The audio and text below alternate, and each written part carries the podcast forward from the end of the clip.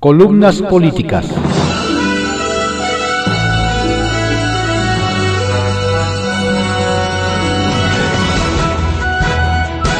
Continuamos con la audiosíntesis informativa de Adrián Ojeda Román, correspondiente a hoy, martes 11 de mayo de 2021. Vamos a dar lectura a algunas columnas políticas que se publican en periódicos de circulación nacional.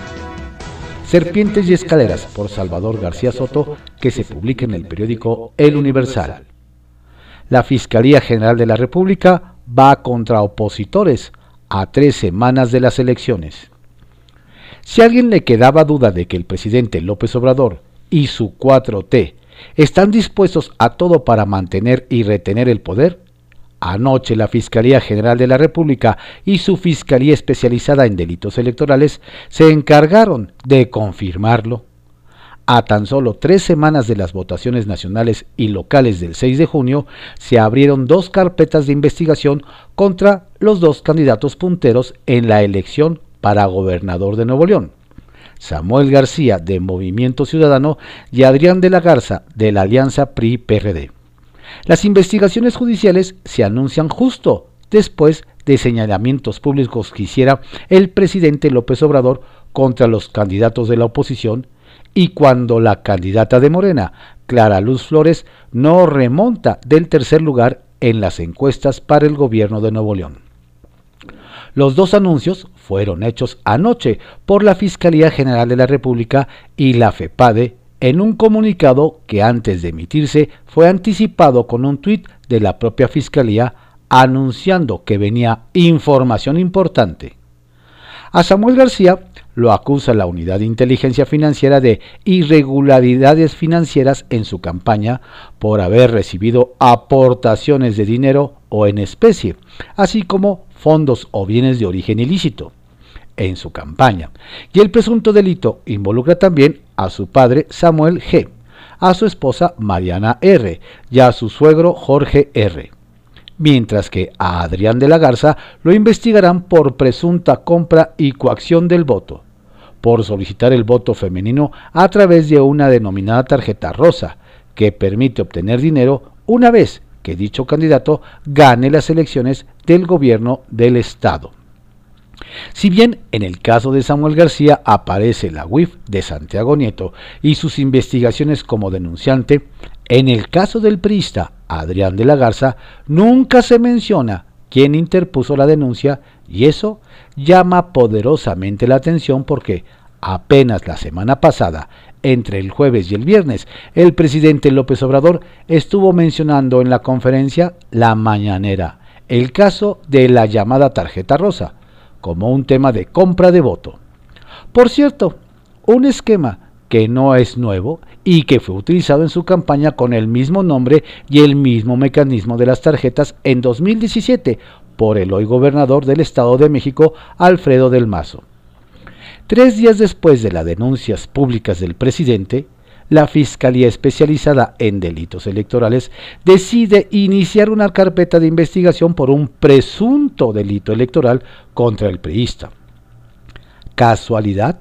¿O será que en la Fiscalía siguen órdenes de Palacio Nacional? En el caso de Samuel García, las denuncias de la UIF no son nuevas y desde hace al menos tres meses antes del arranque formal de las campañas, Santiago Nieto tenía identificadas las transferencias y depósitos recibidos por el candidato de MC al gobierno de Nuevo León. La pregunta que se impone es ¿por qué, si ya había elementos desde entonces, no actuaron ni interpusieron la denuncia penal ante la Fiscalía General de la República? ¿Y por qué lo hace justo cuando el abanderado emesista lidera la mayoría de las encuestas por la gubernatura? Y cuando la candidata morenista Clara Luz Flores se ha desfondado en la contienda por sus errores y mentiras sobre su acercamiento a la secta Nexium y su líder Kate Raniere, hoy preso en Estados Unidos por el delito de esclavitud sexual. ¿Será que ante el enojo del presidente López Obrador por lo que sucede en Nuevo León con su candidata, buscarán frenar y bajar a los candidatos de la oposición para favorecer a Clara Luz, utilizando la procuración de justicia tan burda y descaradamente? Los dados mandan serpiente doble. las campañas se pondrán intensas. En privado, por Joaquín López Dóriga, que se publica en el periódico Milenio. El carajo y una respuesta al presidente. El viernes pasado, a cuatro días de la tragedia de la línea 12 del metro, la peor en la Ciudad de México desde el terremoto de 2017, un reportero preguntó al presidente López Obrador por qué no había ido a Tláhuac, el lugar de la desgracia. ¿Por qué no había ido a visitar a los heridos? 79. ¿Por qué no, no lo hemos visto ahí? le dijo. Eso le sacó el tapón y reviró alterado. Porque no es mi estilo. Eso tiene que ver más con lo espectacular y lo que se hacía antes. No me gusta la hipocresía. Estoy pendiente, estoy solidarizándome con los familiares de las víctimas. Me duele mucho, pero esto no es de irse a tomar fotos. Eso ya también al carajo estalló, con ese estilo demagógico, hipócrita. Eso tiene que ver con el conservadurismo. Esta ha sido la peor respuesta del presidente a una de las más graves crisis de esta ciudad. El mandar al carajo a un ejercicio de acompañamiento dejó ver un López Obrador que se había ocultado entre las mañaneras y sus ataques a la oposición como método de justificación de las políticas de su gobierno y su falta de empatía con las causas de los que protestan, damnificados, mujeres, desaparecidos, niños con cáncer, médicos privados, personal sanitario, enfermos de COVID, huérfanos, viudas y viudos de la pandemia. Eso de la empatía no se le da. Lo suyo es el conflicto, la adoración, las campañas y lugares comunes que son cada vez más repetitivos. Réplica. El mismo viernes, el presidente López Obrador afirmó, ayer me decían que le hizo una entrevista, fíjense, Joaquín López Dóriga, a Héctor Aguilar Camín, ¿Y quién creen ustedes que para López Dóriga y para Aguilar Camín es el responsable de la tragedia de la línea 12? Adivinen a quién le echaron la culpa. Allá ah, saben quién. Imagínense en qué andan. Entonces es culpa del presidente. Y yo le respondo al presidente. Es falso lo que afirma. Ni entrevisté a Héctor Aguilar Camín. Es un colaborador semanal de hace muchos años del programa de radio, ni nunca lo responsabilicé a usted de la tragedia. El que le dijo eso también miente, lo está engañando y lo deja exhibirse. Mañana le respondo la otra calumnia, sobre quién soy yo, que se preguntó públicamente, haga memoria, solo haga memoria. Y un agregado, ¿sabe lo que me decían ayer de usted? Retales. 1. Al carajo. Así como el presidente manda al carajo el visitar a deudos y heridos de la tragedia de la línea 12, así lo ha hecho Claudia Sheinbaum porque ni modo que siga modelo de acompañar a las víctimas de que el presidente mandó al carajo. No lo podía contradecir. 2. Pequeñeces. La misma Sheinbaum también se metió en una discusión por innecesaria ante la magnitud de la tragedia frívola si la desgracia fue un accidente o un incidente. Dice que incidente, lo que no viene al caso cuando hablamos de 26 muertos y 79 heridos. Arsenal, por Francisco Garfias, que se publica en el periódico Excelsior. Retrato del clima de inseguridad.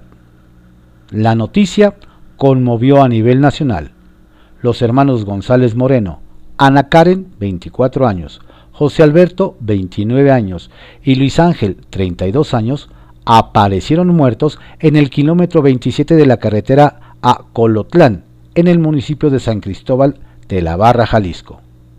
Un comando de hombres armados los habrían confundido con un vecino al que buscaban para levantarlo, según las primeras indagatorias de la Fiscalía. José Alberto era estudiante de la Universidad de Guadalajara. Ana Karen quería ser veterinaria. Luis Ángel tenía un negocio de serigrafía. Tres vidas truncadas, así nomás. Un retrato del clima de inseguridad. Ya conocemos la historia. Se pedirá justicia. habrá manifestaciones de protestas. Estudiantes de la Universidad de Guadalajara ya convocaron a una marcha para hoy. Las autoridades prometerán atrapar a los asesinos materiales e intelectuales. Pero al final habrá impunidad y olvido. Es la historia de siempre en México. Y no solo en León, Guanajuato. La vida no vale nada. Ya lo decía el clásico José Alfredo Jiménez. Vamos a los números fríos pero contundentes. Los homicidios alcanzados, cifras escalofriantes, casi 70.000 muertos en los dos primeros años del gobierno de López Obrador. La cacaraqueada disminución de los asesinatos solo está en el discurso oficial. En abril, solo en abril, se registraron 2.370 homicidios. El segundo día más violento en lo que va del sexenio fue el 25 de este mes. Fueron ejecutados 115 mexicanos. Los narcos hacen lo que quieren.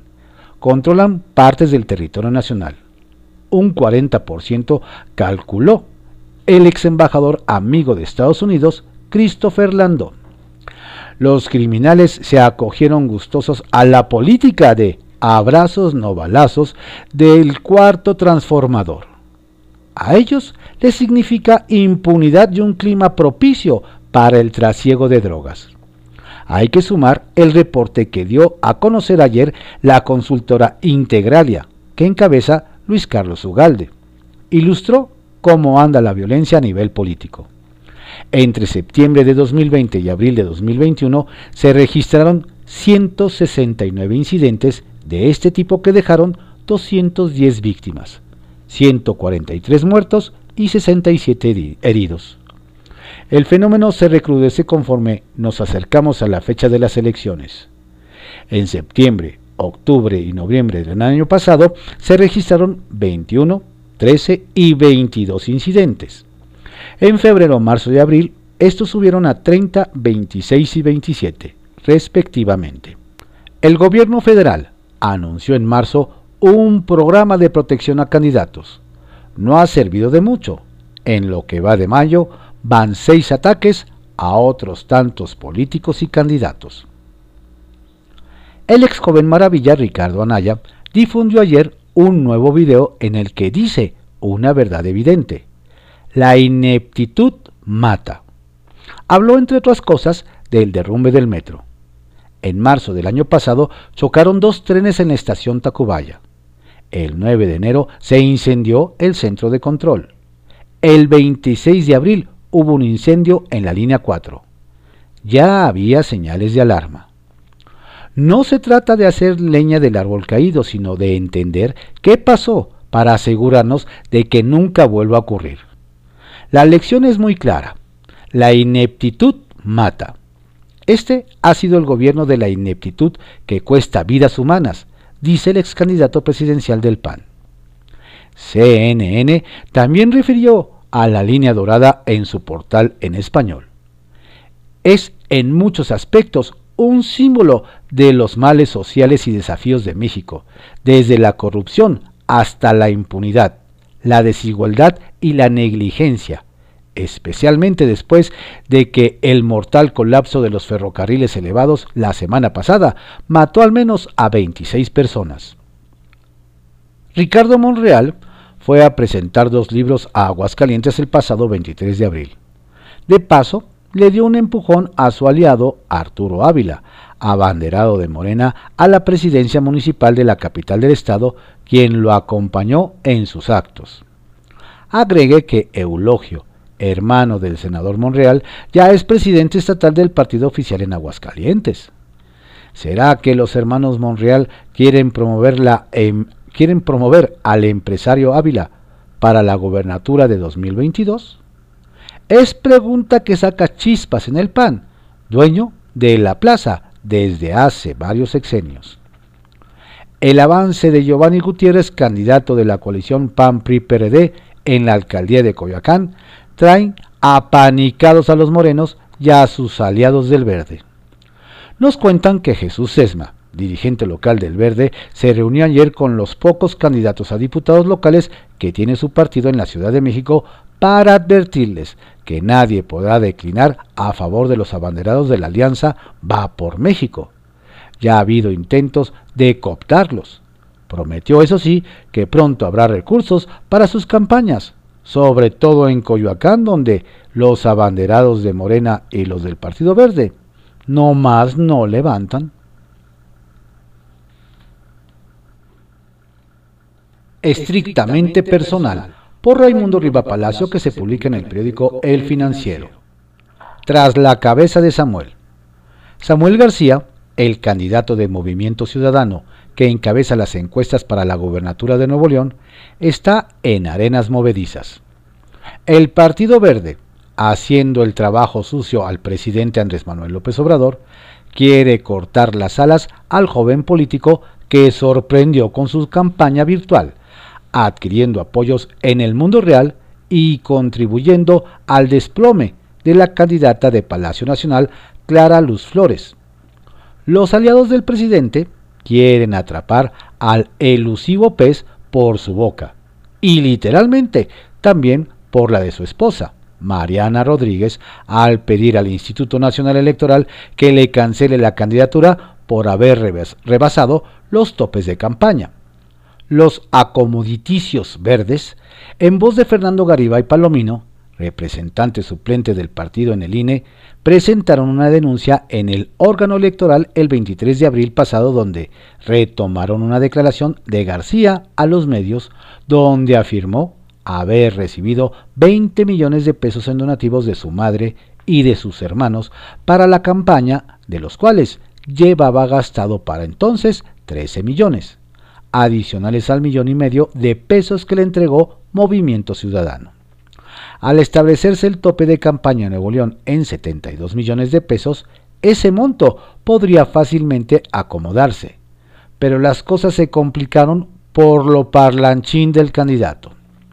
La ley electoral señala que los ingresos por aportaciones de sus simpatizantes deben ser menores a 7.2 millones de pesos, por lo que Garibay Palomino alegó que violó la normatividad electoral. La denuncia sostiene que en los informes de precampaña y el primer parcial de ella, García no refleja esos ingresos. En efecto, en la revisión de sus gastos de campaña no aparecen los 20 millones de pesos que supuestamente iban a aportar los familiares del candidato, ni cómo habría aplicado si lo hizo, 13 millones de ese total. García ya salió a corregir su primera declaración y dijo que era mentira que su familia financiara la campaña. No hay evidencia hasta ahora de que haya una correlación entre sus dichos y los gastos de campaña que lo lleven a violar la normatividad electoral. Sin embargo, Garibay Palomino señaló al INE que en los gastos de precampaña y el parcial de la campaña aparece una transferencia en efectivo por 3 millones de pesos, donde no existe ningún recibo interno. Esta transferencia llamó la atención del INE, que la anotó en el registro contable PN eh, IN-2 diagonal 31-03-21. El candidato y ese equipo parecen haber cometido un error.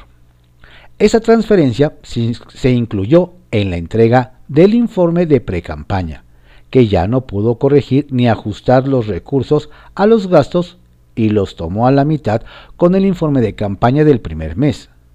García no envió ninguna documentación de soporte, por lo que el INE envió 54 oficios, 31 a la Comisión Nacional Bancaria, 12 al SAT y 11 a la Unidad de Inteligencia Financiera para encontrar la procedencia.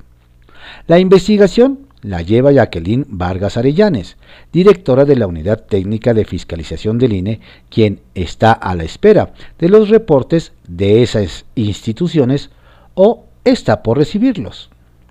El verde podría uno pensar, por petición de Morena, está llevando a cabo la ofensiva legal contra García. Aunque el contexto de esa gestión fue una serie de alusiones de López Obrador sobre el proceso en Nuevo León, pero enfocándose en críticas al candidato del PRI a la gobernatura, Adrián de la Garza. No parecería existir vínculo lógico alguno entre la acción legal y esa declaración política, salvo que el presidente esté enterado de la denuncia, como seguramente lo está, y ya comenzó a tratar de pegarle negativos al priista. Si cancelan la candidatura de García, su candidata Flores solo tendrá enfrente a De la Garza. El binomio verde-morenos no está apostando todo a la figura de García en las irregularidades en el financiamiento, sino ha ampliado la denuncia contra su esposa, Mariana Rodríguez, una popular influencer en las redes sociales, que ha sido uno de los motores de la sorprendente campaña de aire del candidato de Movimiento Ciudadano. En la denuncia en su contra, Garibay Palomino menciona su red de más de 1.400.000 seguidores en Instagram y más de 200.000 en Facebook, para acreditar que es una persona que cuenta con cierta credibilidad sobre un tema concreto y por su presencia e influencia en redes sociales puede llegar a convertirse en un promotor con fines comerciales para un producto, servicio, evento o marca. A los verde morenos les preocupa su penetración en la sociedad neodolensa y la forma como en algunos sectores la ven como un modelo a seguir, por lo que por lo que no ahorraron palabras ni evidencias de que forma parte de la campaña de su esposo. En la denuncia sugieren que se deben contabilizar, y no se hizo, la promoción que ella hace a través de las redes sociales de su esposo y la campaña, que va desde una historia en Instagram de 15 segundos con un valor comercial de 8.500 pesos cada uno, hasta promociones unitarias de marca por 30.000. También presentaron evidencias de cómo ha lucido guantes de boxeo color naranja, el color de movimiento ciudadano en eventos sociales y acciones supuestamente privadas que difunden a través de sus redes sociales que tampoco fueron contabilizadas como actos de campaña. El INE deberá pronunciarse sobre la candidatura de García y decidir si la cancela o no. Su caso evoca frecuentemente los de Félix Salgado Macedonio y Raúl Morón, a quienes les cancelaron las candidaturas a los gobiernos de Guerrero y Michoacán por no haber reportado 18 mil pesos en promoción en Facebook y porque Morena no entregó reportes de gastos. Las irregularidades de García y la promoción que hace su esposa se ven mucho más graves que aquellas dos y a menos que exista una explicación sólida, Movimiento Ciudadano tendrá que buscar otro candidato para Nuevo León.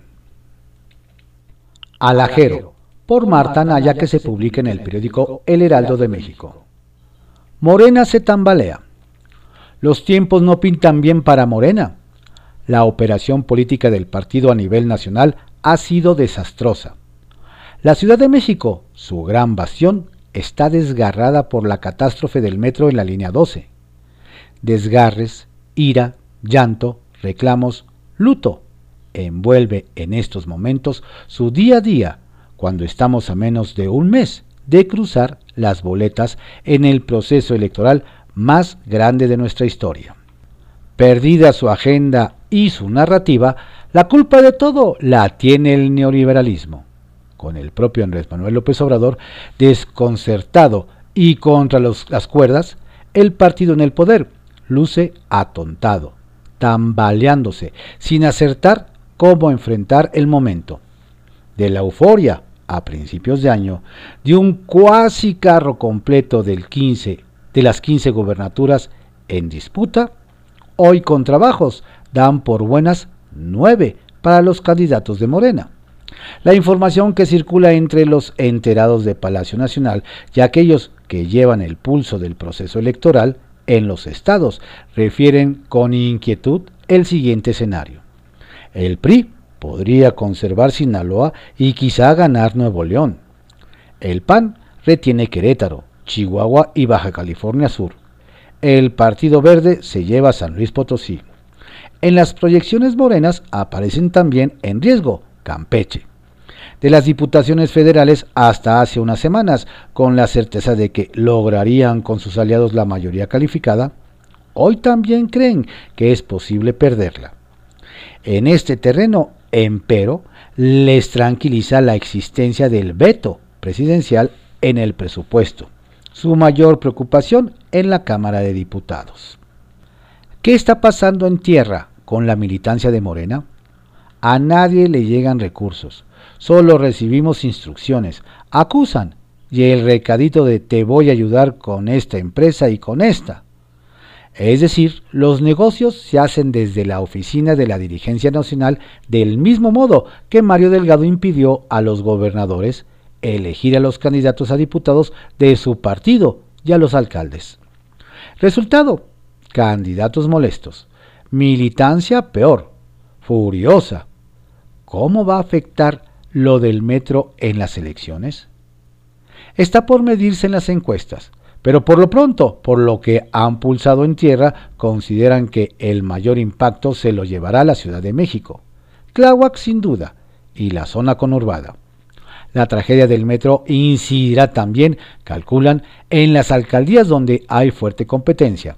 Coyoacán, por ejemplo, donde la clase media-baja terminaría por decantarse por el candidato de la alianza PRIM-PAN-PRD. Ahora los morenos solo esperan que no les caiga encima un nuevo infortunio. Gemas.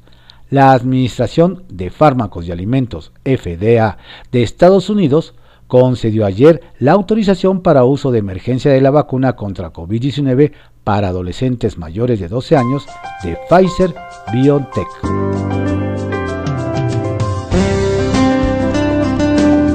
Estas fueron algunas columnas políticas que se publican en periódicos de circulación nacional en la audiosíntesis informativa de Adrián Ojeda Román, correspondiente a hoy, martes 11 de mayo de 2021. Tenga usted un excelente día, por favor cuídese mucho, cuide a su familia, no baje la guardia. La pandemia sigue.